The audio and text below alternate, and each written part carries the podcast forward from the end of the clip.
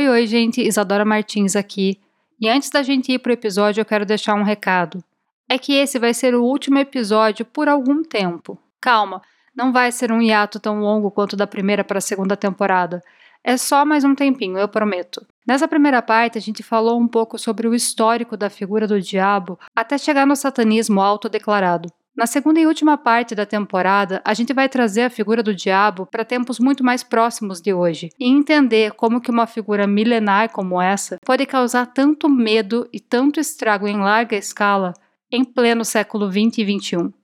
Enquanto isso, acompanhe o Lugubris nas redes sociais para não perder nenhuma novidade.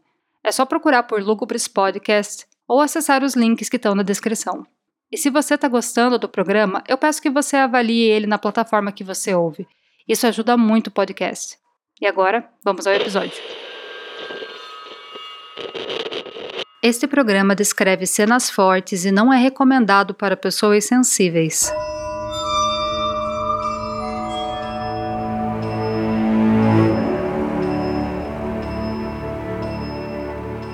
Imagine uma grande casa estilo vitoriano, com seu telhado triangular, toda pintada de preto, tanto por fora quanto por dentro.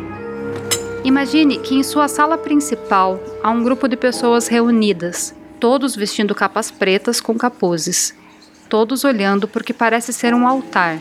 Na parede acima, um pentagrama invertido com traços que encaixam em suas linhas a cabeça de um bode. Em meio ao negrume das paredes, das capas pretas e da luminosidade baixa à luz de velas, logo abaixo do pentagrama, se destaca o contraste da pele branca de uma mulher completamente nua, deitada de lado no altar, encarando o grupo encapuzado à sua frente. No mesmo altar, dois crânios humanos, velas colocadas em castiçais em forma de serpente e um livro aberto com uma vasilha metálica ao lado. Um homem se coloca em sua frente ao altar e impõe uma grande adaga que levanta apontando para o pentagrama e começa a entoar nomes de demônios, seguidos pelos ecos reproduzidos pelas demais pessoas presentes. E se eu disser que essa cena é de um ritual satânico real que acontece inclusive nos dias de hoje, o que você imagina que poderia vir a seguir? Ou ao menos, o que você acha que grande parte das pessoas imagina? Talvez que em algum momento a mulher pudesse ser morta ou violentada em oferta a Satã. Ou quem sabe já teriam sacrificado uma criança previamente. Pelo menos um animal sacrificado estaria envolvido. Quem sabe bebessem sangue enquanto comungavam com Satã para trazer o caos e a destruição para a Terra. Enfim, entregando nosso mundo ao domínio dos anjos caídos. Eu sou Isadora Martins e esta é a segunda temporada do Lúcubres, O Diabo em Nós.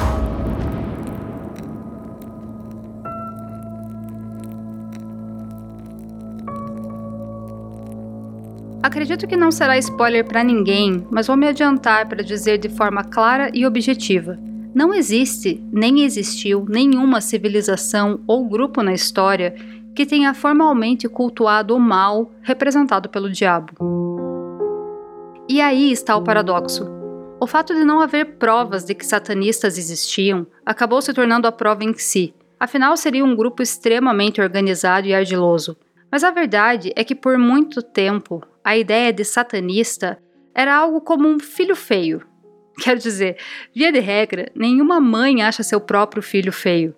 O filho feio é sempre o de outra pessoa. A partir do momento em que Satã se personificou como fonte do mal, ninguém queria estar associado a ele. E ainda há de se considerar uma grande pluralidade cultural e religiosa que sequer acreditava na figura de Deus e do diabo da mesma forma.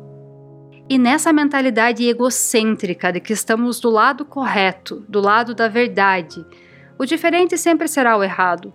O mal é sempre o outro. O diabo é sempre o outro. Essa foi uma ferramenta de autopreservação da nossa espécie e, posteriormente e atualmente, de controle e convencimento, não apenas do porquê uma nação deveria se unir para atacar outra em guerras, como também a quem ouvir, aceitar, respeitar e, claro, em quem votar. Essa é a base que nos une em grupos e que também nos destrói como humanidade. A partir da Idade Média, a Igreja Católica precisou de ferramentas mais incisivas de convencimento e controle. especialmente com o surgimento de alternativas ao catolicismo, como os movimentos protestantes. Isso tornou o discurso da ameaça satânica ainda mais inflamado e levado muito além do contexto de doutrina, mas alcançando a popularidade. A partir de então, satanista passa a ser sempre uma acusação, nunca uma identidade. O sociólogo e escritor italiano Massimo Introvini, em seu livro Satanism: A Social History, em tradução literal, Satanismo: Uma História Social, pontua a possibilidade estudada por diversos pesquisadores de casos isolados de satanistas autodeclarados a partir do século XVII. Porém, por mais que, segundo o próprio autor, existam mais pesquisadores de satanismo do que satanistas de fato, as evidências desses casos são sempre um tanto difusas. Introvini ainda comenta como o foco nos estudos sobre o tema acaba sendo muito mais voltado ao anti-satanismo do que ao satanismo em si. Isso porque o satanismo surgiu como um produto do anti-satanismo, e não o contrário, como seria esperado. Confuso? Ok, vamos por partes. A construção fantasiosa do satânico aconteceu principalmente nos julgamentos do período da caça às bruxas. Seus elementos se consolidaram no imaginário popular e passaram a aparecer em relatos de possessão demoníaca a partir do século XVII, incluindo o caso de Ludan. Foi também no século XVII, na Suécia, que o termo satanister, ou satanista, teria surgido para designar aqueles que estavam acoloiados com o diabo. O que para o autor do termo, o arcebispo luterano Laurentius Gotus, eram os magistas e feiticeiros. O conceito, obviamente, já existia, mas a terminologia em si ainda não tinha ganhado forma e relevância. Assim, há os dois primeiros casos com acusações formais de criminosos relacionados entre si ou não, que supostamente eram satanistas, adoravam ao diabo e recorriam a ele para pedir ajuda em seus delitos. Pela mesma época, em Paris, foi registrada a acusação de um pequeno grupo que teria contratado um feiticeiro para a realização de um ritual satânico em busca de bens materiais. Esse segundo caso, mais amplamente noticiado do que o primeiro, se espalhou pela Europa e pode ter inspirado alguns grupos anticatólicos a se apropriarem do conceito e tentar reproduzir o tal ritual muito mais como uma paródia do que qualquer outra coisa.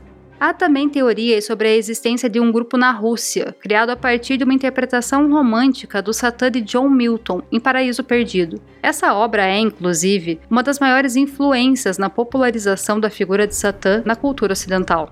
É em Paraíso Perdido que Satã é retratado declaradamente como um anjo, que não é puramente mal, mas sim um contestador, um rebelde, expulso do paraíso por simplesmente questionar o modelo vigente de um deus autoritário. Mas se as poucas evidências concretas fazem os grupos acima soarem como mais do mesmo tipo de acusação que vimos até agora, no século XVIII outros grupos passaram a surgir na Irlanda e na Grã-Bretanha para marcar definitivamente a história.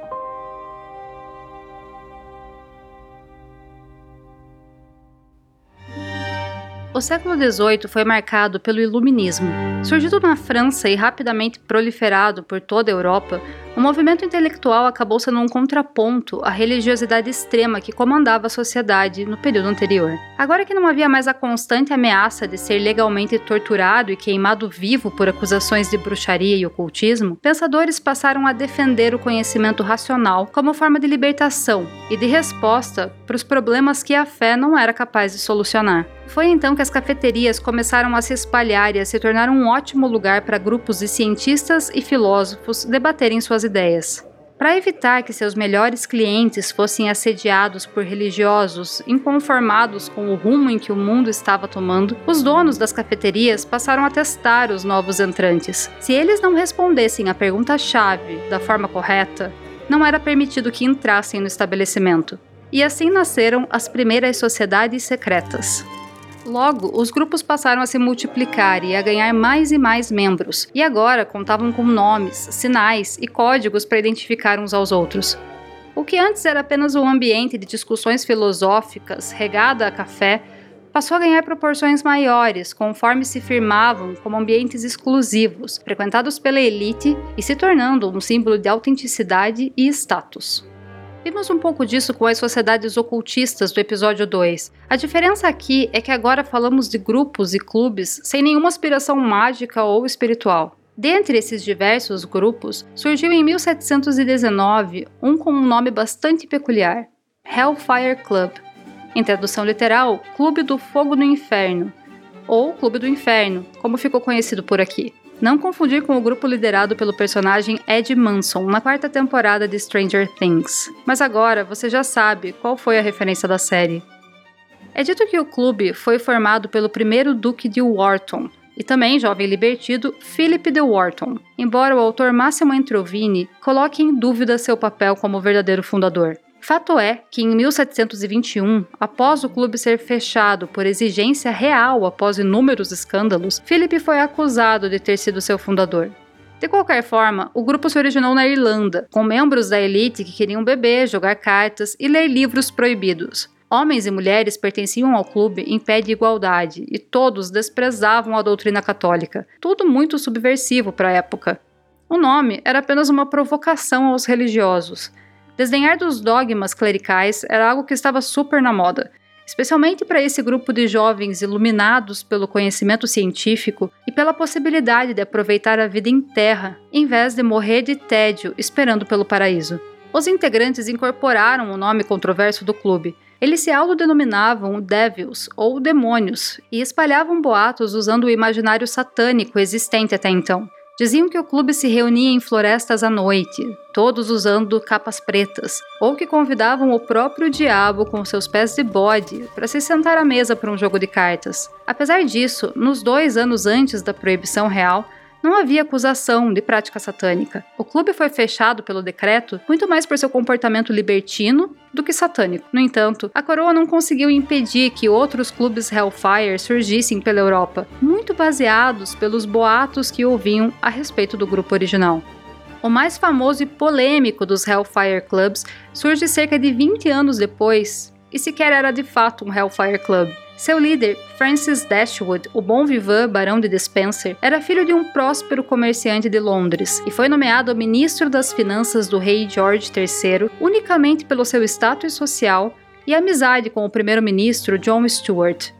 Dashwood seguia a filosofia iluminista de seus contemporâneos e o desdém às autoridades, especialmente religiosas, sendo famoso por suas piadas e deboches contra a Igreja Católica. É dito que o barão não era necessariamente um ateu racionalista, mas jovem, rico e entediado, ele queria aproveitar as coisas boas da vida sem temer ir para o inferno por isso.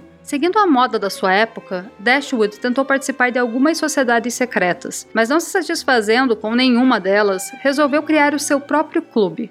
Inicialmente, reuniu outros 12 amigos da nobreza e se encontravam em um pub londrino famoso por servir de sede de diversas sociedades do gênero. O clube de Dashwood se chamava a Ordem dos Frades de São Francisco de Wycombe. E não era só um nome que não tinha relação com os clubes do inferno, já tão bem conhecidos na Europa na época. A verdade é que o barão não tinha de fato nenhum interesse em seguir os moldes de qualquer que fosse o clube anterior ao seu.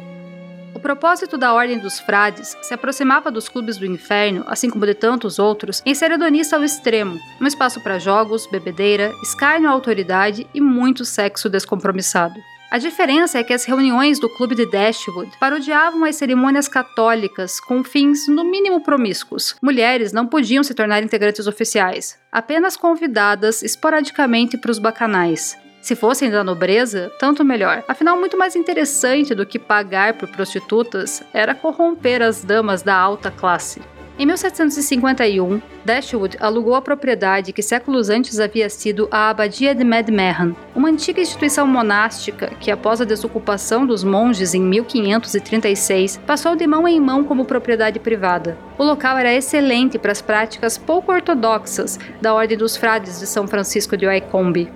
O local foi todo reformado pelo Barão de Despencer, em estilo gótico, com ruínas artificiais que valorizavam sua imponente arquitetura. Todos os cômodos foram amplamente decorados com símbolos pagãos e um arsenal de artes pornográficas. Novos membros passaram a fazer parte da ordem, todos homens nobres, mas o círculo interno dos 12 membros fundadores continuava tendo ainda mais privilégios secretos e, por consequência, gerava ainda mais murmurinhos. Eles se reuniam em uma casa capitular reservada dentro da propriedade.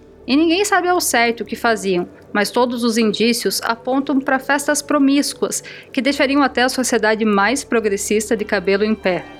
A coisa passa a tomar outro rumo quando a disputa política começa a influenciar os humores no clube, ou talvez o contrário. John Wilkes, um polêmico jornalista e membro do parlamento, passa a usar a sua pena para alfinetar outro membro do clube e opositor político, John Montague, quarto conde de Sandwich, e amigo ainda mais próximo de Dashwood. O despeito de Wilkes sobre Dashwood vinha desde que o barão fora nomeado ministro das Finanças, cargo desejado pelo parlamentar. Fazer parte do clube do barão dava a Wilkes cada vez mais material para usar contra seus rivais. É dito que, entre as provocações que os membros do clube trocavam, certa vez, Wilkes e alguns outros colegas pregaram uma peça no Conde de Sandwich, o trancando em uma sala escura da abadia com um babuíno. O conde ficou tão apavorado achando que o animal era uma espécie de demônio que começou a gritar desesperado, pedindo a clemência de Deus e renunciando aos prazeres da carne. A humilhação foi tanta que, como vingança, Montague denunciou ao parlamento poemas pornográficos escritos por Wilkes que, entre suas indecências, descreviam o Papa em situações, no mínimo, polêmicas.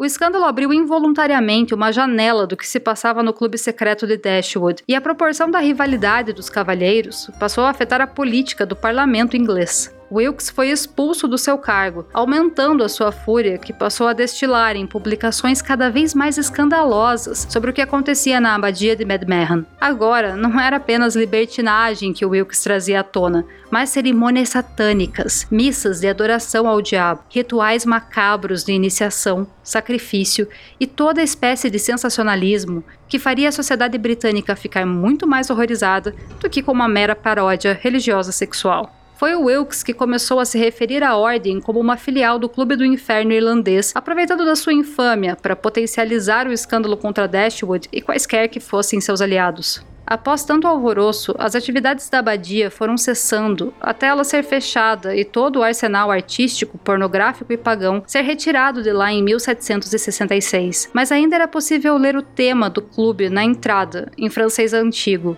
Was voudras? Fazei a vossa vontade. Sim, o lema hedonista é muito parecido com o do cultista Aleister Crowley, que conhecemos no episódio 2, e que viveu 200 anos depois de Dashwood. Embora não haja nenhuma relação comprovada entre as ideias de Crowley e Dashwood, ambos podem ter se inspirado em uma filosofia hedonista comum, e por isso, não à toa, ambos foram taxados falsamente como satanistas. As reuniões do clube teriam continuado até 1778, em lugares menos espalhafatosos, Três anos depois, Francis Dashwood faleceu após passar por uma longa doença, e o que ficou foi a lenda de que a Ordem dos Frades de São Francisco de Wycombe era, na verdade, a sede mais diabólica do Hellfire Club, fundada pelo ministro satanista de George III. Ainda hoje, o clube de Dashwood é referenciado erroneamente dessa forma. Tanto Hellfire, a Ordem dos Frades e tantas outras sociedades do período tinham como filosofia pura e simplesmente o hedonismo libertino e sem consequências. O diabo tinha pouco ou nada a ver com isso. Ele era usado no máximo como parte do deboche desses nobres em sua expressão anticlerical e antipuritana, usando o próprio medo dos religiosos como uma arma contra eles. Mas o satanismo brincalhão, como chama Máximo Introvini, abriu as portas para a ideia de adotar o símbolo de medo usado pela igreja para representar tudo aquilo que a sociedade puritana rechaçava como errado até então: prazeres, sexo, pensamentos filosóficos, questionamento da fé, valorização de bens materiais, individualismo. Quem melhor estamparia o inconformismo de uma sociedade que vivera até então com medo dessas coisas do que a própria figura do diabo? A partir daí, entre idas e vindas, grupos e mais grupos passaram a usar a figura do diabo não como uma entidade do mal a quem cultuavam, mas sim como símbolo primordial contra toda violência e repressão social disfarçada de propósito divino ou vontade de Deus.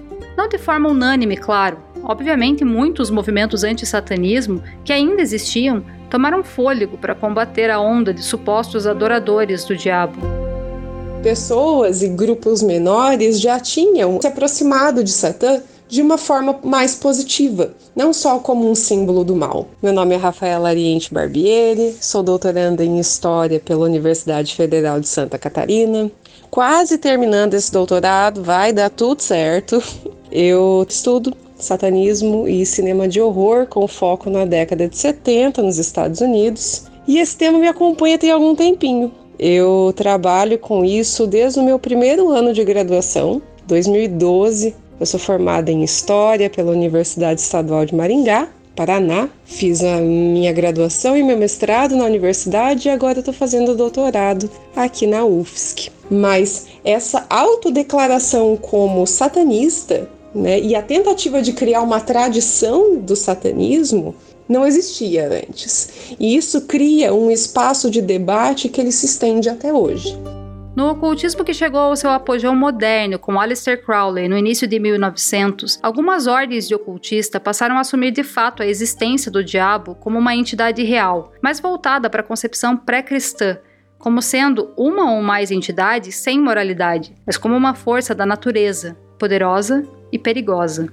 Sendo Satã visto por essas ordens ocultistas como uma divindade de força, alguns aceitavam trabalhar com ele, outros se recusavam. Ainda assim, nenhum deles cultuavam Satã ou acreditavam nele como um mal encarnado. Segundo Introvine, atualmente, feiticeiros aceitam invocar o diabo para aumentar o poder de um ritual mágico.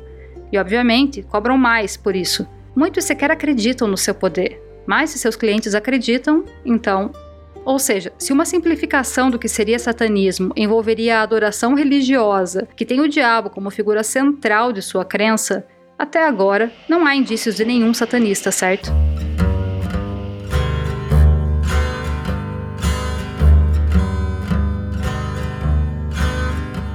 Isso muda séculos depois na cidade de São Francisco, Califórnia, no ano de 1966, com a fundação da primeira Igreja de Satã, liderada por um sujeito branco, careca, de sobrancelhas e cavanhaque pretos, chamado Anton LaVey.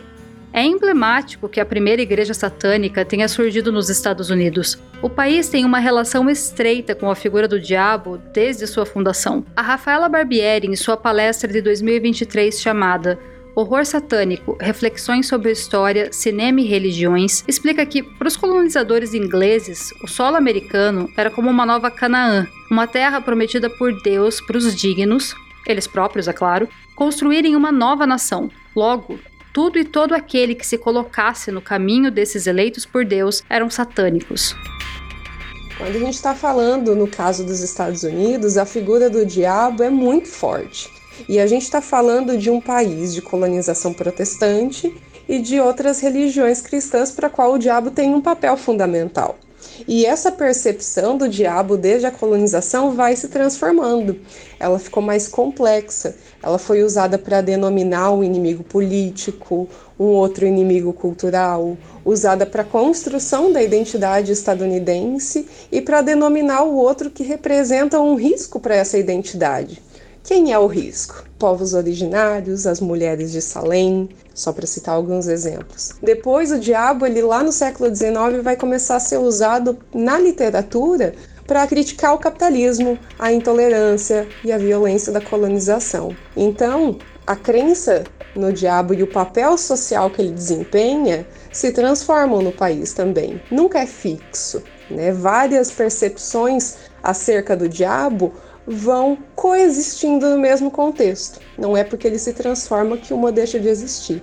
Até a gente chegar lá na formalização do satanismo, religião para a qual o diabo é um símbolo de rebeldia, de conhecimento, de revolta contra a autoridade.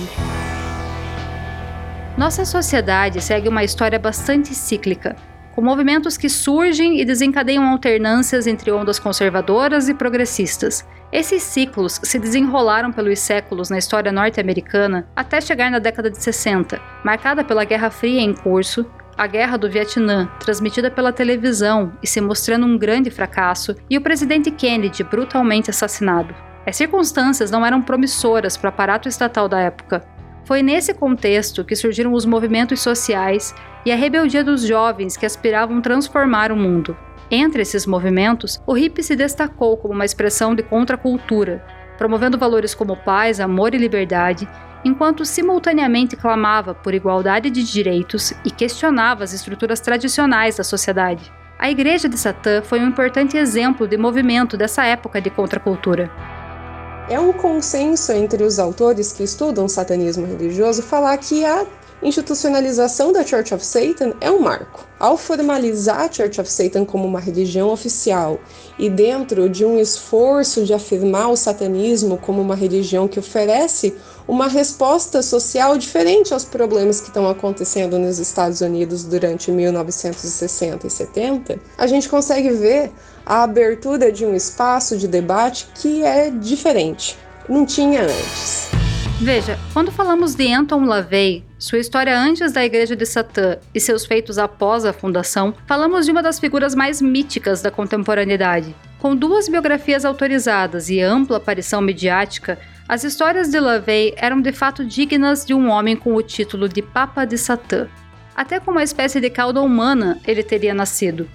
A igreja já tinha realizado um casamento, um funeral e um batismo satânicos, além de uma sessão gourmet em que a sacerdotisa de Satã e mulher de Anton teria servido um prato feito com a coxa de uma mulher, que supostamente morreu em um hospital e teve sua carne doada por um amigo médico. Além disso, o homem de aparência no mínimo peculiar era um verdadeiro Dom Juan, tendo se envolvido inclusive com Marilyn Monroe. Foi essa figura que ocupava o lugar de sumo sacerdote à frente da Igreja de Satã em 1966, até sua morte em 1997. Tempo bastante para consolidar seu marketing pessoal no imaginário popular. Antes de qualquer coisa, eu quero dizer aqui, ó, cuidado com as biografias autorizadas sobre o Anton LaVey e sobre a Church of Satan. Vamos ler biografias com cuidado, porque elas são bastante enviesadas é, elas têm umas informações que são. Você lê ali a galera que os autores da história, da sociologia, da teologia que vão pesquisar, e aí você vê que as biografias têm umas informações que não tão certas, né? Força um pouquinho a barra, para dizer o mínimo. Mas, além de um desertor da Igreja de Satã em 1975 já ter desmentido algumas das histórias propagadas por LaVey, em 1993, alguém com menos suspeita de parcialidade checou cada um dos fatos contidos nas suas biografias. O jornalista premiado Lawrence C. Wright escreveu uma longa matéria para Rolling Stone, trazendo à tona a verdadeira história de como Howard Levy se tornou Anton LaVey. Howard Stanton Levy nasceu em 11 de abril de 1930, em Chicago, Illinois filho de um comerciante de bebidas chamado Michael Joseph Levy e Gertrude Augusta Compton. A família se mudou para São Francisco logo na infância de Howard, ou Tony, como era carinhosamente chamado. Sua família era composta parte por cristãos, parte por judeus, mas seus pais não eram praticantes. Tony Levy cresceu sem uma influência religiosa forte e só foi mudar seu nome para Anton Zendor LaVey aos 18 anos. E bem, Agora eu vou pedir para que você se prepare para uma longa série de fatos versus mitos. A biografia autorizada A Vida Secreta de um Satanista, de 1990, escrita por Blanche Barton, companheira de LaVey na época, conta que ele teria nascido com uma vértebra extra, que configuraria uma espécie de cauda humana atrofiada. Além de ser um dos temas do bullying que sofria quando criança, era também motivo de muita dor física, precisando ser removida cirurgicamente quando ele tinha 12 anos. No entanto, na sua biografia autorizada anterior, escrita por Burton Wolfe em 1974, esse fato não é mencionado, o que é no mínimo estranho, visto quão peculiar e ilustrativo algo assim seria para a biografia do Papa de Satã. Ele dizia que na infância teve uma relação muito próxima com sua avó Luba Colton, uma cigana natural da Transilvânia. Ela foi a responsável por despertar no pequeno Tony o um interesse pelo obscuro, como histórias de vampiros da sua terra natal. Luba também o teria introduzido aos conhecimentos mágicos dos ciganos. E Tony era realmente um leitor ávido, com grande interesse pela literatura gótica. Mas se sua avó teve alguma influência nisso, não foi por suas origens. Na verdade, ela era russa e não tinha nada a ver com ciganos. Segundo a biografia de Wolff, aos 15 anos, Anton foi morar na Alemanha com um tio que estava servindo ao exército à época. Lá, ele descobriu o cinema de horror expressionista alemão, com obras como O Gabinete do Dr. Caligari, de 1920, e Metrópolis, de 1927, além de outros supostos filmes secretos com rituais satânicos. Depois disso, de volta aos Estados Unidos, foi contratado para tocar oboé pelo São Francisco Ballet Orchestra. Mais tarde, Zina, a segunda filha de LaVey, afirmou que em 1945 o tal tio soldado estava na verdade na cadeia e que Anton nunca sequer tinha pisado na Alemanha.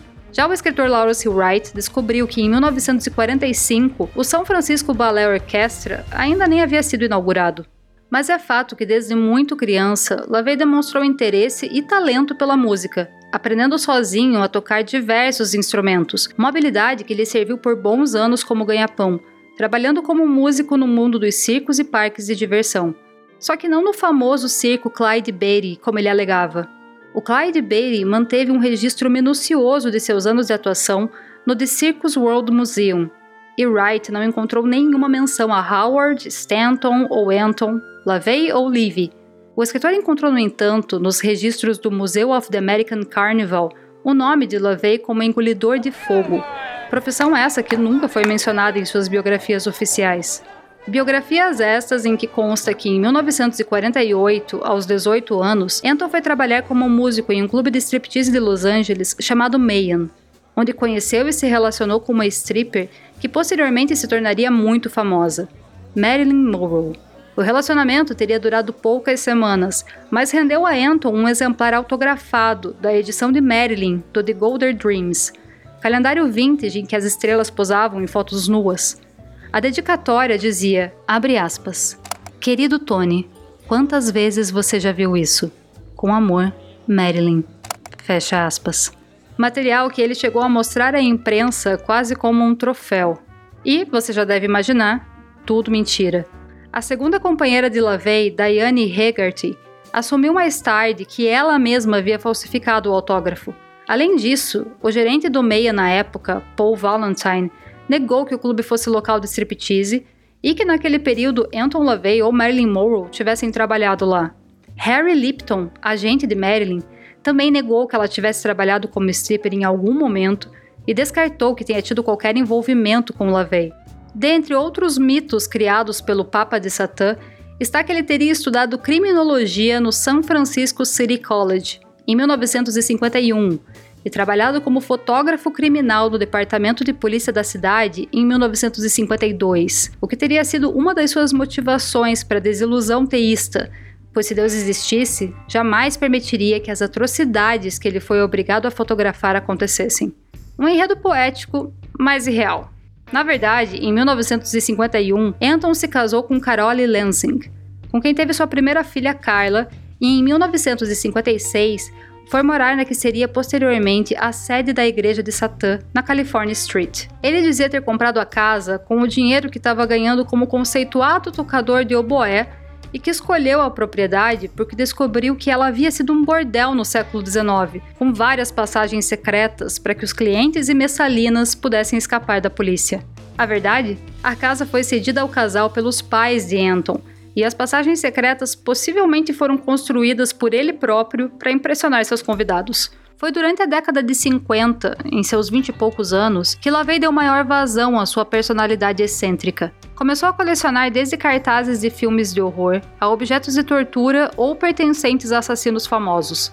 Naturalmente, o ocultismo seria mais uma de suas excentricidades, ainda mais nessa época em que estava acontecendo o resgate das crenças alternativas e movimentos nova era. Assim, LaVey naturalmente conheceu o trabalho de Aleister Crowley e sua religião Telema, passando a frequentar uma de suas filiais modernas, a Igreja Agnóstica de Jack Parsons, famoso engenheiro de foguetes, químico e ocultista telemita.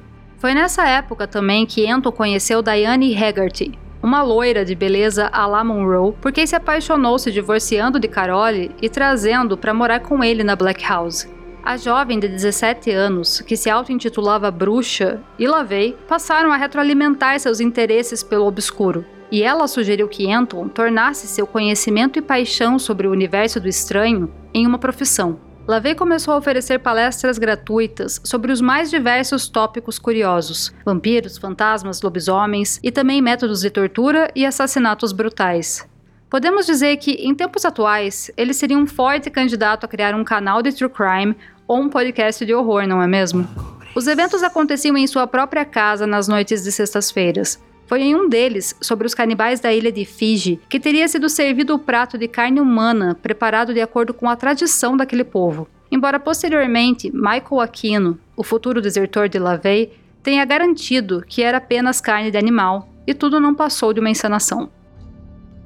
A partir de 1960, as palestras semanais de LaVey passaram a ganhar mais e mais participantes. Alguns de renome, como a baronesa Karen de Plessen, o antropologista Michael Harner e, o mais famoso deles, o cineasta Kenneth Anger.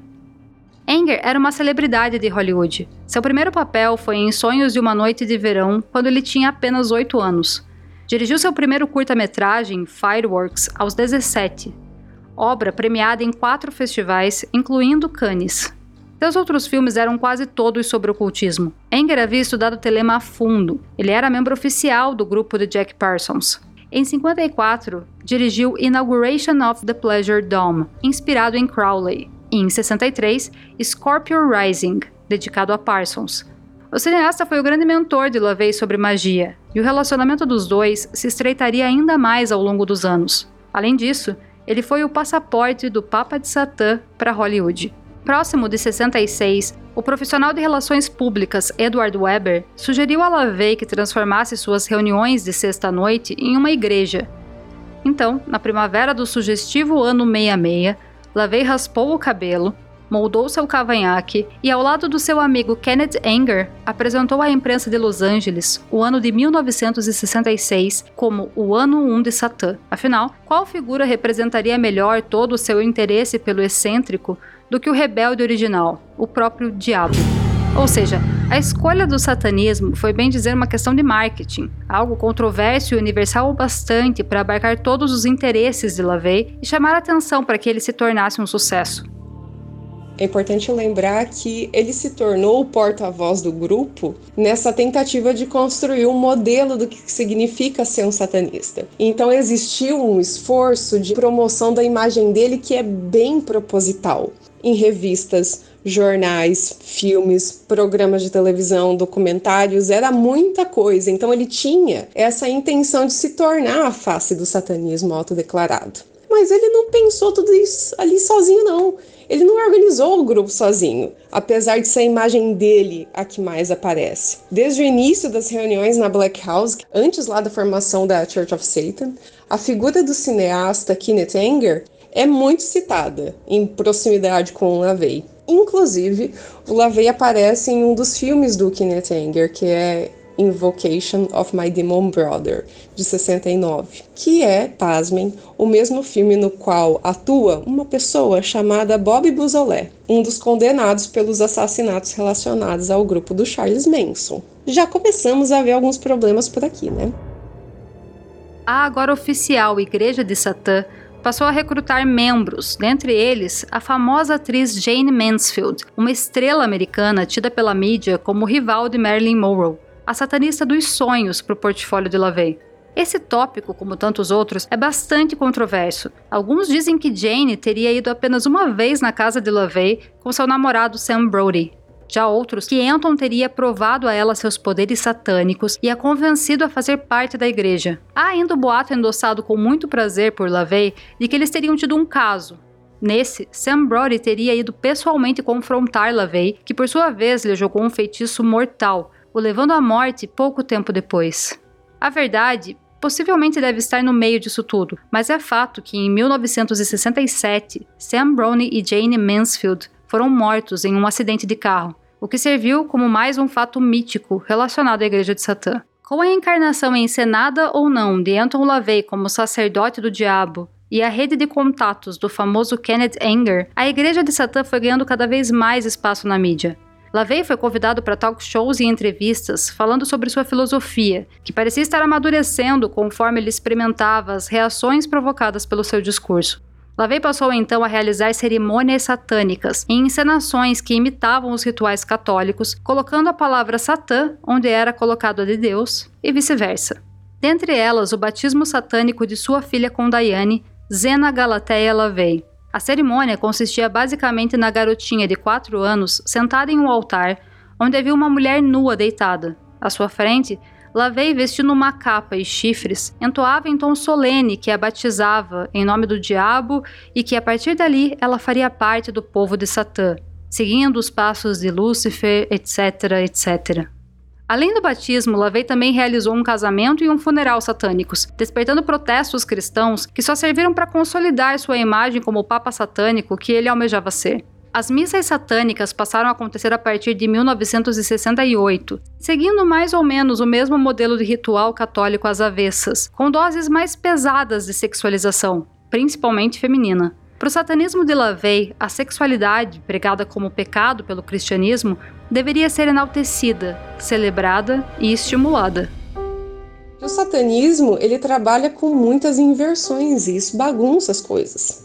Os autores é, o James Lewis, Peterson, Dyrendal falam que o satanismo ele é um movimento religioso contemporâneo no qual, abre aspas, discursos sobre o satânico são gradualmente complementados por um discurso satânico, acabando por organizar um satanismo autodeclarado, fecha aspas. O Peterson continua desenvolvendo esse pensamento e fala o seguinte: a figura de Satã foi despojada de seus traços tradicionalmente maus, como brutalidade, obscenidade, heresia, ou alternativamente esses espaços foram invertidos em algo bom, sexualidade, emancipação, esclarecimento, fecha aspas. Então, lendo assim, com essa calma e essa paciência, até parece que o negócio é de boa, né?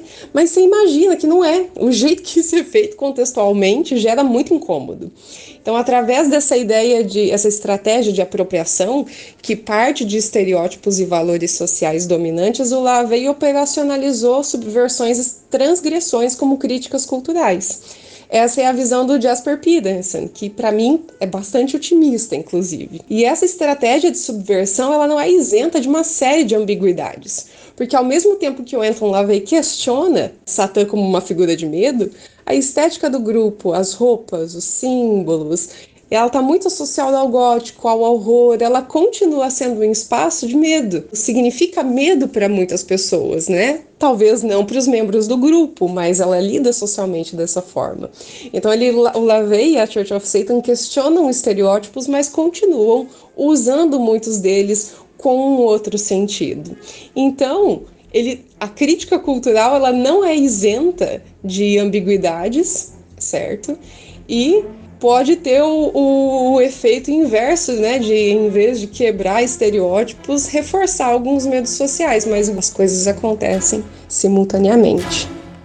Enquanto Kenneth Anger era um grande conhecedor do ocultismo, LaVey era um leitor ávido com mais curiosidade política do que seu amigo cineasta. Aos poucos, ele foi incorporando suas referências bibliográficas no discurso da sua igreja, em especial um pouco de Crowley e um pouco de Ayn Rand, pseudônimo da russa judia que escrevia contra o comunismo e as amarras representadas pelo moralismo religioso. Ayn Rand considerava sua linha de pensamento filosófico e político como objetivismo, ela pregava o individualismo, a poligamia, o radicalismo sexual e a adoração somente ao homem em seu potencial. E por potencial podemos dizer poder aquisitivo. No entanto, Rand era uma teia convicta e desprezava qualquer crença mística ou espiritual, ideais que passaram a ser mais influentes para LaVey do que o ocultismo. Além disso, ao ler o livro A Grande Besta, biografia de Crowley escrita por John Simons, Anton diz ter se convencido de que o mago era abre aspas, um poser drogado cujas maiores conquistas foram como poeta e alpinista. Fecha aspas. Assim, conforme se popularizava, a Igreja de Satã assumia cada vez mais a postura do chamado satanismo racionalista, ou satanismo não teísta, ou não religioso, que usa o diabo como símbolo de liberdade e rebeldia, sem acreditar de fato na sua existência como entidade. No entanto, a falta de clareza das reais crenças de LaVey seria uma das pedras no caminho das chamas da Igreja de Satã. Michael Aquino, um dos membros e braço direito de LaVey, ou no caso braço esquerdo, tinha muito mais afinidade com a ideia da existência de uma entidade de Satã. Não conforme descrito pelo cristianismo, mas naquela ideia pré-cristã de força da natureza. Aquino, como parte dos membros, acreditava fazer parte de uma igreja satânica ocultista, enquanto cada vez mais LaVey se afastava dos saberes mágicos. Em 1967 é lançado o romance O Bebê de Rosemary, de Ira Levin, que faz inclusive uma alusão a LaVey, citando 1966 como o ano 1 de Satã. O livro não foi o primeiro a abordar o tema, mas devido ao contexto temporal e social em que foi lançado, acabou fazendo mais sucesso que seus predecessores. Tanto que o diretor Roman Polanski imediatamente decidiu adaptar o livro para o cinema, resultando em um sucesso absoluto, sendo até hoje um dos filmes de horror mais célebres já feitos. É necessário lembrar sempre que o cinema, o gênero de horror, ele representa medos sociais, né? Eles não nascem em um vazio social, esses filmes. Eles são produzidos por alguém, para alguém e para provocar uma resposta emocional. Então, se o filme não carrega referência cultural do período dele, fica difícil ele provocar essa resposta emocional, esse vínculo com o público. E esse vínculo ele sempre vai ser complexo. Se você nunca assistiu, e eu recomendo que o faça, a narrativa é sobre um jovem casal em que a mulher grávida passa a suspeitar de que seus vizinhos fazem parte de uma seita satânica. Falaremos mais sobre ele em outro momento, mas vale dizer que o sucesso da obra foi tanto que o editor da Avon Publishing Company, Peter Meyer, sugeriu a LaVey a publicação de uma Bíblia satânica, apostando no diabo como personagem editorial prolífico para a época. Assim, em 1969, a Bíblia Satânica de LaVey foi publicada, composta por quatro livros sendo o Livro de Satã, de Lúcifer, de Belial e de Leviatã. Os livros são um pupurri de diversos escritos anteriores, que LaVey não fez muita questão de referenciar. O livro de Satã teve suas ideias provavelmente embasadas pelo livro de 1890 de Ragnar Hedberg, pseudônimo provável de Arthur Desmond, um filósofo australiano anarquista. Seu conteúdo era uma sátira darwinista e antissemita sobre o direito dos fortes sobre os fracos. Lavey parece apenas ter filtrado o antissemitismo, dada sua descendência, e se apropriado do restante. Sim, uma das problemáticas da filosofia laveiana é a sua visão darwinista, que apesar de você poder ser você mesmo sem julgamentos, precisa ser forte, preferencialmente rico e famoso, e assim se colocar no topo da cadeia alimentar. Quem estiver em uma situação desfavorável é porque não foi forte o bastante para lutar pelo seu lugar no topo e assim deveria mais a servir. É, pois é. O livro de Lucifer tinha clara inspiração nos escritos de Hand e Crowley. Nele, Lavey afirmava que o homem deveria ser seu único Deus, deixando a figura de Satã apenas como um símbolo. Se alguns de seus seguidores tinham dúvidas sobre as crenças espirituais de Lavey, o livro foi um desapontamento dos que acreditavam no diabo como entidade natural. O livro de Belial discorria sobre magia, mas com a ressalva de ser vista apenas como um psicodrama, mais uma punhalada para aqueles que tinham no satanismo uma espécie de ordem ocultista. O quarto e último livro, de Leviatã, trazia uma interpretação menos espiritualizada das chaves enoquianas de John Dee famoso ocultista e astrólogo do século XVI, a quem teria sido revelado por anjos um texto poético contendo as chaves que abririam 49 portões do conhecimento. Posteriormente, diversos ocultistas, entre eles Crowley, usaram desses textos ou chaves em seus rituais mágicos. Mas a Church of Satan, ela tem uma influência grande do social darwinismo, que é visível nos primeiros capítulos da The Satanic Bible, que estabelecem essa hierarquia entre fracos e fortes, entre aqueles que devem prosperar socialmente e aqueles que devem sofrer e servir. Lá na página 34 e 35 do livro, o Anton LaVey escreve: Abençoados sejam os fortes, pois eles possuirão a terra. Amaldiçoados são os fracos, pois eles herdarão o jugo.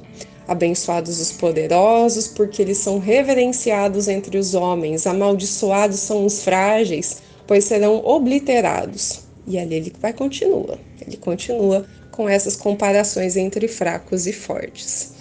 O Ruben Van Lurik, que eu duvido que o nome dele pronuncia desse jeito, esse autor que, que tem um livro fenomenal sobre satanismo religioso, ele escreve que em vez do mito da igualdade, Estou falando entre aspas, porque é uma citação direta.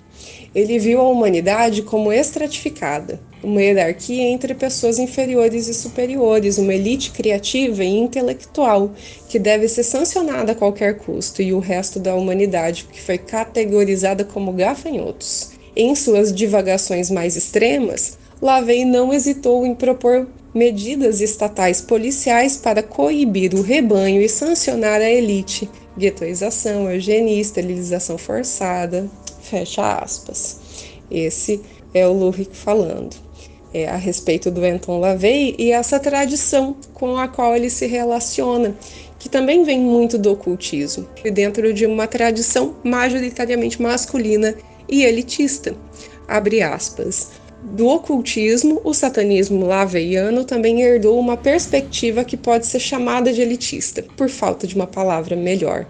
Fecha aspas. Esse de novo é o Ruben Valurric falando. É, então, na perspectiva dos autores, o satanismo do Anton LaVey ele não pretendia se generalizante, não era todo mundo que tem acesso ao conhecimento do satanismo ou que o conhecimento do satanismo vai ser revelado. Né? Ele, então existe uma valorização das estratificações sociais. E quem mais o Anton LaVey teve como referência para formar as ideias do grupo? Arthur Demon, Lovecraft, Ayn Rand, o Lovecraft com histórias cujos monstros que ameaçam a ordem evidenciam um viés racista, misógino e xenofóbico de seu criador, conforme alguns artigos já pontuam também, principalmente na literatura, né? Então é dentro dessa perspectiva que a Church of Satan constrói a compreensão simbólica do grupo sobre o que é Satã. Satã é símbolo de liberdade e rebeldia contra uma autoridade, ok. Mas a quem essa liberdade se aplica? Ela é para todos? Contra qual autoridade se luta? E o que assume a liderança? Como é que fica a sociedade depois dessa crítica à autoridade? Essa rebeldia valoriza as conquistas democráticas ou ela vai na contramão disso?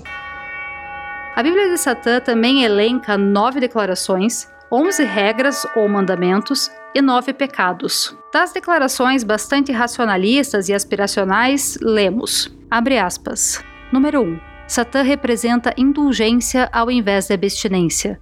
Número 2. Satã representa a existência vital ao invés de sonhos espirituais fantasiosos. Número 3. Satã representa a sabedoria imaculada ao invés da autoilusão hipócrita. Número 4. Satã representa bondade para quem merece, ao invés de amor desperdiçado aos ingratos. Número 5. Satã representa a vingança ao invés de virar a outra face. Número 6. Satã representa a responsabilidade para o responsável, ao invés de dar atenção a vampiros psíquicos. Número 7. Satã representa o homem como outro animal, algumas vezes melhor, mas geralmente pior do que aqueles que caminham sobre quatro patas, e que, apesar de todo o desenvolvimento espiritual e intelectual, tornou-se o animal mais vicioso de todos. Número 8. Satã representa todos os assim chamados pecados, pois levam à gratificação física, mental ou emocional. Número 9. Satã tem sido o melhor amigo que a igreja já teve, pois foi quem a manteve rica durante todos esses anos. Fecha aspas. Já as regras ou mandamentos satânicos são: abre aspas. Número 1. Não dê opiniões ou conselhos a menos que alguém os peça.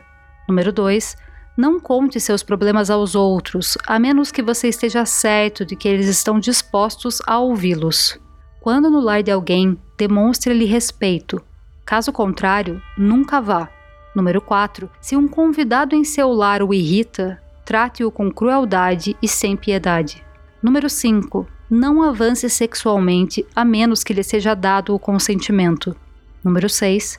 Não pegue algo que não lhe pertença, a menos que seja um fardo para outra pessoa ou que ela peça para ser livrada dele. Número 7. Esteja ciente do poder da magia se você a empregou com sucesso para obter seus desejos. Se você negar o poder da magia após tê-lo utilizado, perderá tudo o que já obteve. Número 8. Não reclame de nenhuma coisa a qual não precise se sujeitar. Número 9. Não faça mal a criancinhas. Número 10. Não mate animais não humanos, a menos que você seja atacado ou que o animal seja utilizado como alimento. E número 11. Ao andar em território aberto, não perturbe ninguém. Se alguém o perturbar, peça para parar. Se ele não parar, destrua-o. Fecha aspas.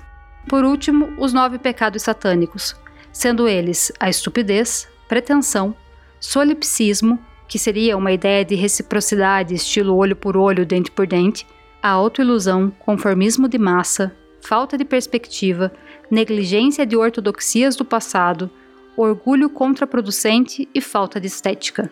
Boa parte parece promissora, lúcida até eu diria, exceto a parte de destruir qualquer um que lhe contrarie, mas podemos ver certas contradições entre a teoria e a prática de Lavey.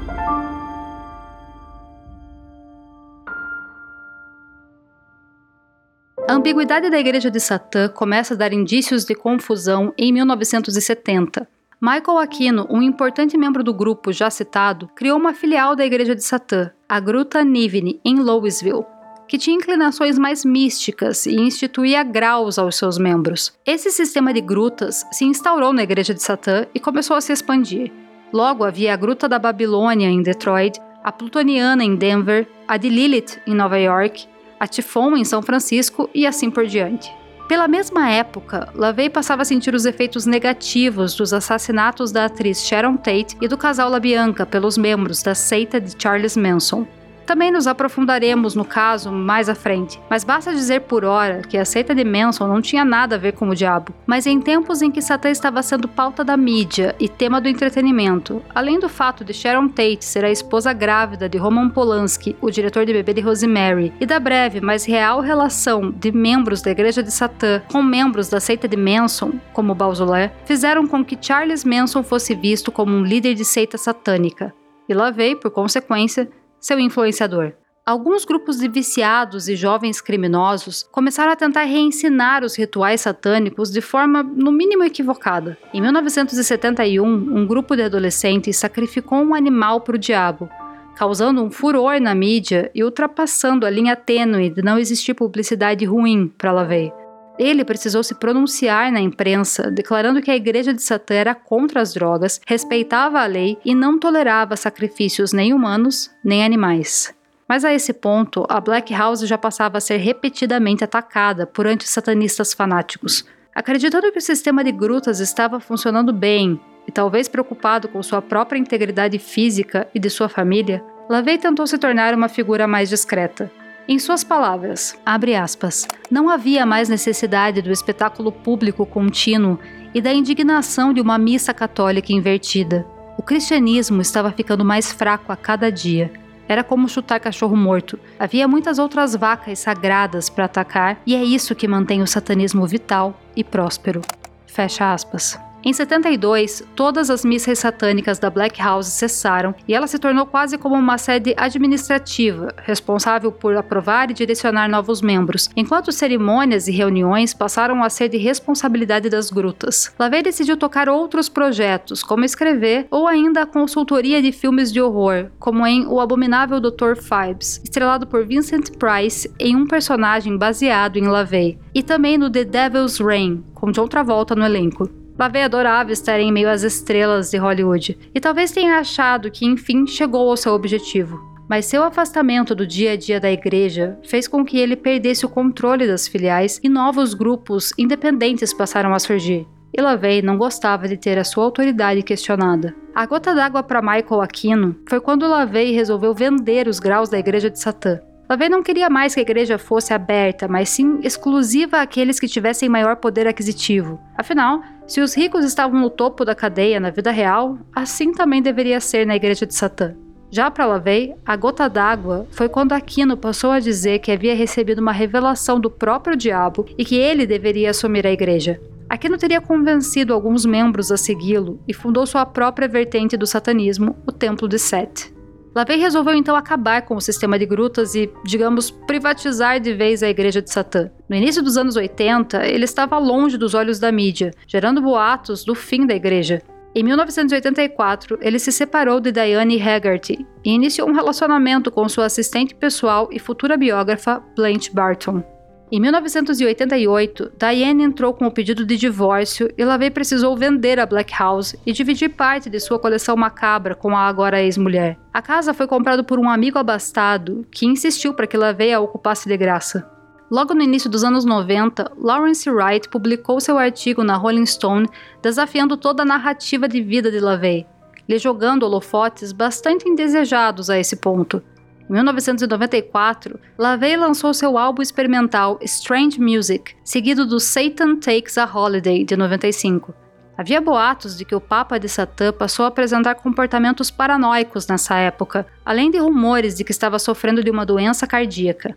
Em 29 de outubro de 1997, Anton LaVey morreu de um edema pulmonar no Mary's Hospital, em São Francisco, aos 67 anos.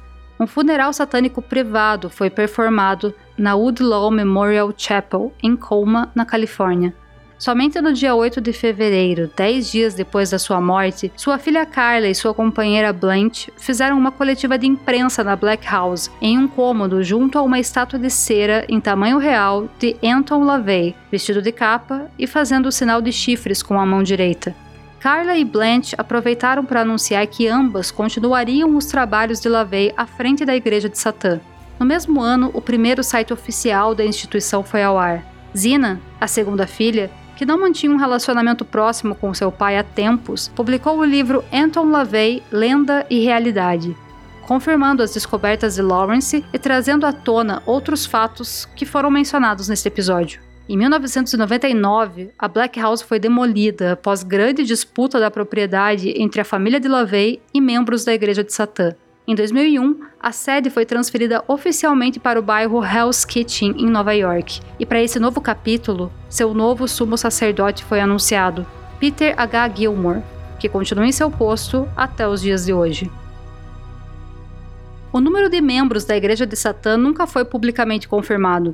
Alguns dizem que não era maior do que 300, outros falam em dezenas de milhares. Provavelmente o número nunca tenha passado de um ou dois mil, mas as ideias de Anton LaVey foram muito além das portas da Black House. A Bíblia Satânica vendeu mais de 600 mil cópias oficiais e teve 28 edições publicadas até 1993. Hoje, ela ocupa o quarto lugar de livros mais vendidos da categoria Cultos, Religião e Espiritualidade da Amazon. O satanismo da Church of Satan, segundo os autores, ele perdura uma tradição do satanismo que, de forma direta ou indireta, vai afetar os grupos que hoje se autodeclaram dessa forma. Um dos marcos que possibilita isso a longo prazo é a própria publicação da Bíblia de Satã. Ela foi publicada em 69 e, por exemplo, ela carregou consigo a perspectiva do LaVey e da Church of Satan para vários países. Ela foi traduzida para o alemão, para o russo, espanhol, norueguês, tcheco, francês, fora as traduções não oficiais e não autorizadas pela editora da Avon Books. Calcula. Então, isso é que a gente tem de tradução oficial. Fora isso, então a Bíblia de Satã ela vai carregar até hoje ela vai ser uma referência dentro do satanismo autodeclarado, seja para criticar o satanismo praticado pelo Anton LaVey ou se basear nele. É ponto pacífico que a Igreja de Satã foi a precursora e guia para tudo que se tornou o satanismo moderno autodeclarado, que reinventou o diabo cristão de forma amplamente plural. Das vertentes mais conhecidas, há a separação básica entre o satanismo religioso, como o Templo de Sete de Michael Aquino, e outros como a Igreja de Azazel e o Templo da Luz Negra, e as vertentes não religiosas, como a própria Igreja de Satã, a italiana Crianças Luciferianas de Satã e a americana Templo Satânico. Alguns autores eles falam sobre algumas formas de satanismo, tentando organizar a pluralidade de grupos que existem. O Jasper Peterson vai falar sobre satanismo racionalista, satanismo esotérico e satanismo reativo. O satanismo racionalista ele é não teísta, a Church of Satan. O satanismo esotérico é teísta. E o satanismo reativo, para o autor, celebra justamente o diabo cristão encontrado na demonologia, como um ímpeto antinomiano contra a ordem. De que forma que isso daqui é feito, né? Por meio de uma, abre aspas, apropriação das narrativas e estereótipos do satanismo como uma estratégia de resistência através de inversão, tornando uma categoria fronteiriça entre o meio satânico e a rebelião generalizada. Fecha aspas, esse é o Peterson falando. Um outro estudioso de satanismo, chama Máximo Introvini, ele fala sobre o satanismo folk, satanismo racionalista e satanismo ocultista. É, satanismo racionalista, ele não teísta também, e ele observa Satã como uma metáfora para o potencial humano, como um símbolo do ego. O satanismo ocultista, ele compreende a narrativa bíblica ainda que ela não é aceita integralmente, revela a existência real de Satã ou de Lúcifer. Então ele é teísta. Satanismo folk, por sua vez, está relacionado àquele Satã cristão, que é parte de uma subcultura de oposição encontrada no satanismo adolescente e em bandas de rock. Então, de acordo com os autores, existe esse uso simbólico do diabo cristão, mas não é uma forma teísta, mas ele está mais relacionado a esse ímpeto de oposição e de rebeldia, que é um pouco menos estruturado do que acontece, por exemplo, na Church of Satan, né? com a fundação formal de um grupo, tá, tá, tá, tá, tá, tá. No, no satanismo folk não seria bem assim que o negócio acontece tem muitas características, muitas tentativas de categorização da pluralidade de satanismos que os autores tentam realizar. E muitas vezes eles falam que um grupo ele pode atender a características de mais de uma categoria que eles criam aqui. Então, no meu estudo, prefiro abordar satanismo teísta e não teísta, e indicando o nome do grupo, a forma com que ele se autodenomina, se ele acredita num Satã simbólico ou num Satã real metafísico e assim por diante. Mas então esses, esse uso simbólico do diabo cristão existe, né? Mas não de acordo com uma visão teísta. Né? Ele está relacionado a esse ímpeto de oposição.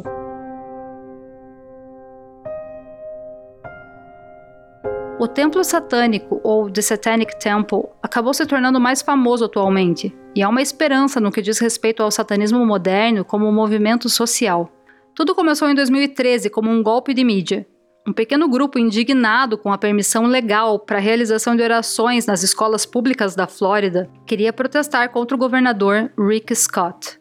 Eles ligaram para alguns veículos de mídia, se passando por uma assessoria de imprensa, informando que haveria uma manifestação satânica em frente ao Capitólio do Tallahassee. Contrataram um ator que, vestido de capa preta e com uma tiara de chifres, seguido por meia dúzia de pessoas também de capa preta e outros acessórios de loja de fantasia, ele se colocou em frente de outra meia dúzia de repórteres, entoou o seu discurso iniciado com Hell Satan, Hell Rick Scott algo como Viva Satã, Viva Rick Scott. Na sátira, o sujeito chifrudo agradeceu ao governador pela oportunidade de tornar a causa satânica conhecida. O argumento era de que se você abre a porta para Deus, você abre a porta para Satã. Então, ao apoiar a decisão do governador de incentivar orações nas escolas, estariam também incentivando Satã. A intenção inicial era apenas essa: uma sátira mas muito rapidamente se tornou um movimento social e religioso de proporções mundiais. Segundo um dos fundadores, Malcolm Jerry, o nome surgiu simplesmente porque o domínio de satanictemple.com estava disponível no momento. Já Lucien Graves, outro fundador, sempre se identificou como satanista, mas nunca viu necessidade em expressar isso publicamente. Após a manifestação no Capitólio, o grupo percebeu o potencial da sua mensagem e que ela não poderia ser apenas uma sátira. Lucien tomou para si o papel de porta-voz da causa e passou a dar entrevistas na TV como representante do templo satânico. Repórter: O que te atraiu no templo satânico? Lucien: Eu ajudei a fundar o templo satânico porque é uma materialização das minhas crenças profundas e acho que há uma nítida necessidade de contrapeso na religiosidade dominante dos Estados Unidos hoje. Repórter: Quais são as crenças profundas que te atraíram ao templo satânico? Lucien, basicamente vemos Satã como uma materialização simbólica da rebeldia máxima contra a tirania. O grupo em si é ateu, mas segundo eles, ateu define apenas quem você não é, enquanto satanista define quem você é. E para eles, Satã é a representação daquele que contesta o autoritarismo, que vê a injustiça e luta contra ela uma visão muito mais miltoniana do diabo do que aquele temido pelos cristãos. Diferente da visão elitista e darwinista do satanismo de LaVey, o templo satânico prega a igualdade independente de classe social, gênero, orientação sexual ou raça, e luta especialmente pela laicização do Estado e liberdade religiosa. Segundo Lucian Graves, abre aspas, o que queremos fazer é forçar as pessoas a reavaliarem suas noções dos Estados Unidos da América como uma nação cristã. Não é. Nós somos uma nação secular. Era para sermos uma nação democrática e pluralista. Devemos ser uma nação que não permite o governo ditar qual expressão religiosa é apropriada. Fecha aspas. Desde então, o grupo tem se engajado em ações que vão desde manifestações a favor da legalização do aborto, distribuição de absorventes para pessoas em situação vulnerável, além de provocações, como um processo no Supremo Tribunal para colocar uma estátua de Baphomet no Capitólio de Arkansas, visto que diversos capitólios contam com um monumento com os Dez Mandamentos Bíblicos em suas entradas. Ou também os clubes satânicos pós-escola, em contraposição aos clubes cristãos pós-escola cujo objetivo é ampliar o pensamento crítico para que as crianças entendam que existem diferentes formas de ver o mundo. Obviamente, tudo isso levantando muita indignação e protesto de populares. Segundo o autor Jasper Peterson, abre aspas, o mais interessante sobre satanismo é que as pessoas escolhem livremente se identificar com um ser antagônico. Um aspecto básico do satanismo é irritar as pessoas. A tiração de sarro original é dizer para as pessoas: sim, eu sou satanista, e ver o que acontece com elas.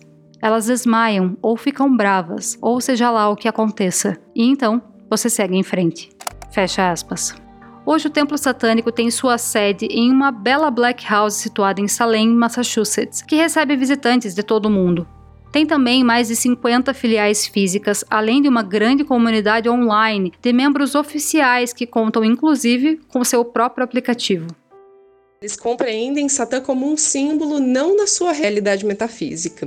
E ele vai fazer, em vários momentos de várias entrevistas, um retorno ao Satã miltoniano, lá do John Milton.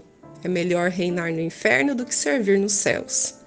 É a esse Satã que eles remontam. O grupo satanista aqui do Satanic Temple, ele propõe uma crítica aos satanismos anteriores atrelados a esse pensamento social darwinista. Quando a gente entra no FAQ deles, no site oficial, tem um tópico para falar especificamente como o satanismo do TST, The Satanic Temple, se diferencia do satanismo laveiano. E daí ali eles pontuam algumas coisas eles rejeitam o social darwinismo e, abre aspas, fetichização, e que palavra difícil, laveiana do autoritarismo, fecha aspas. Isso encontra consonância com os programas sociais do grupo, como o posicionamento online nas redes sociais deles acontece, e assim por diante. Eu costumo ver eles como um ponto fora da curva. É quase um fôlego dentro do satanismo autodeclarado ter alguém que não vai estar tá se posicionando a favor de autoritarismos.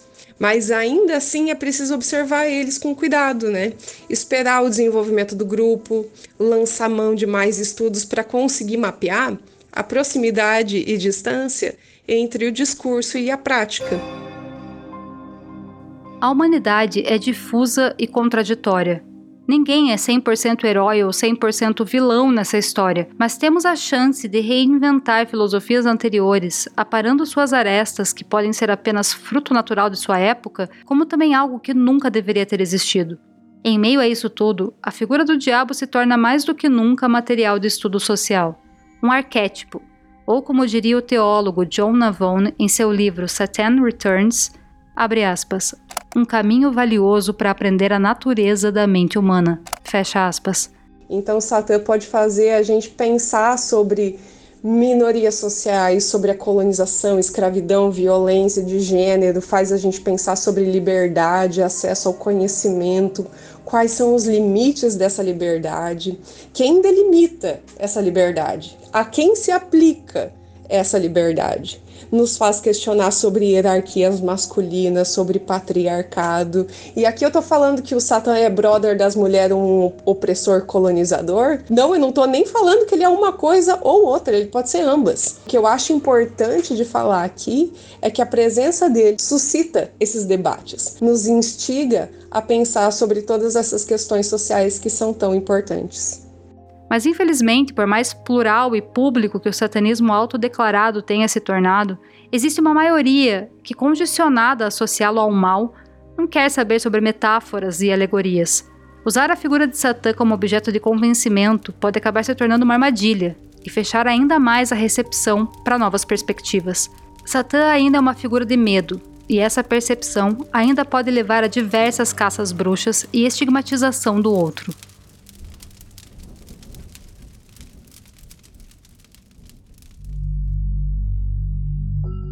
Lúgubres é um podcast em formato de storytelling sobre horror, loucura e mistério que explora a natureza humana e sua relação com o bizarro.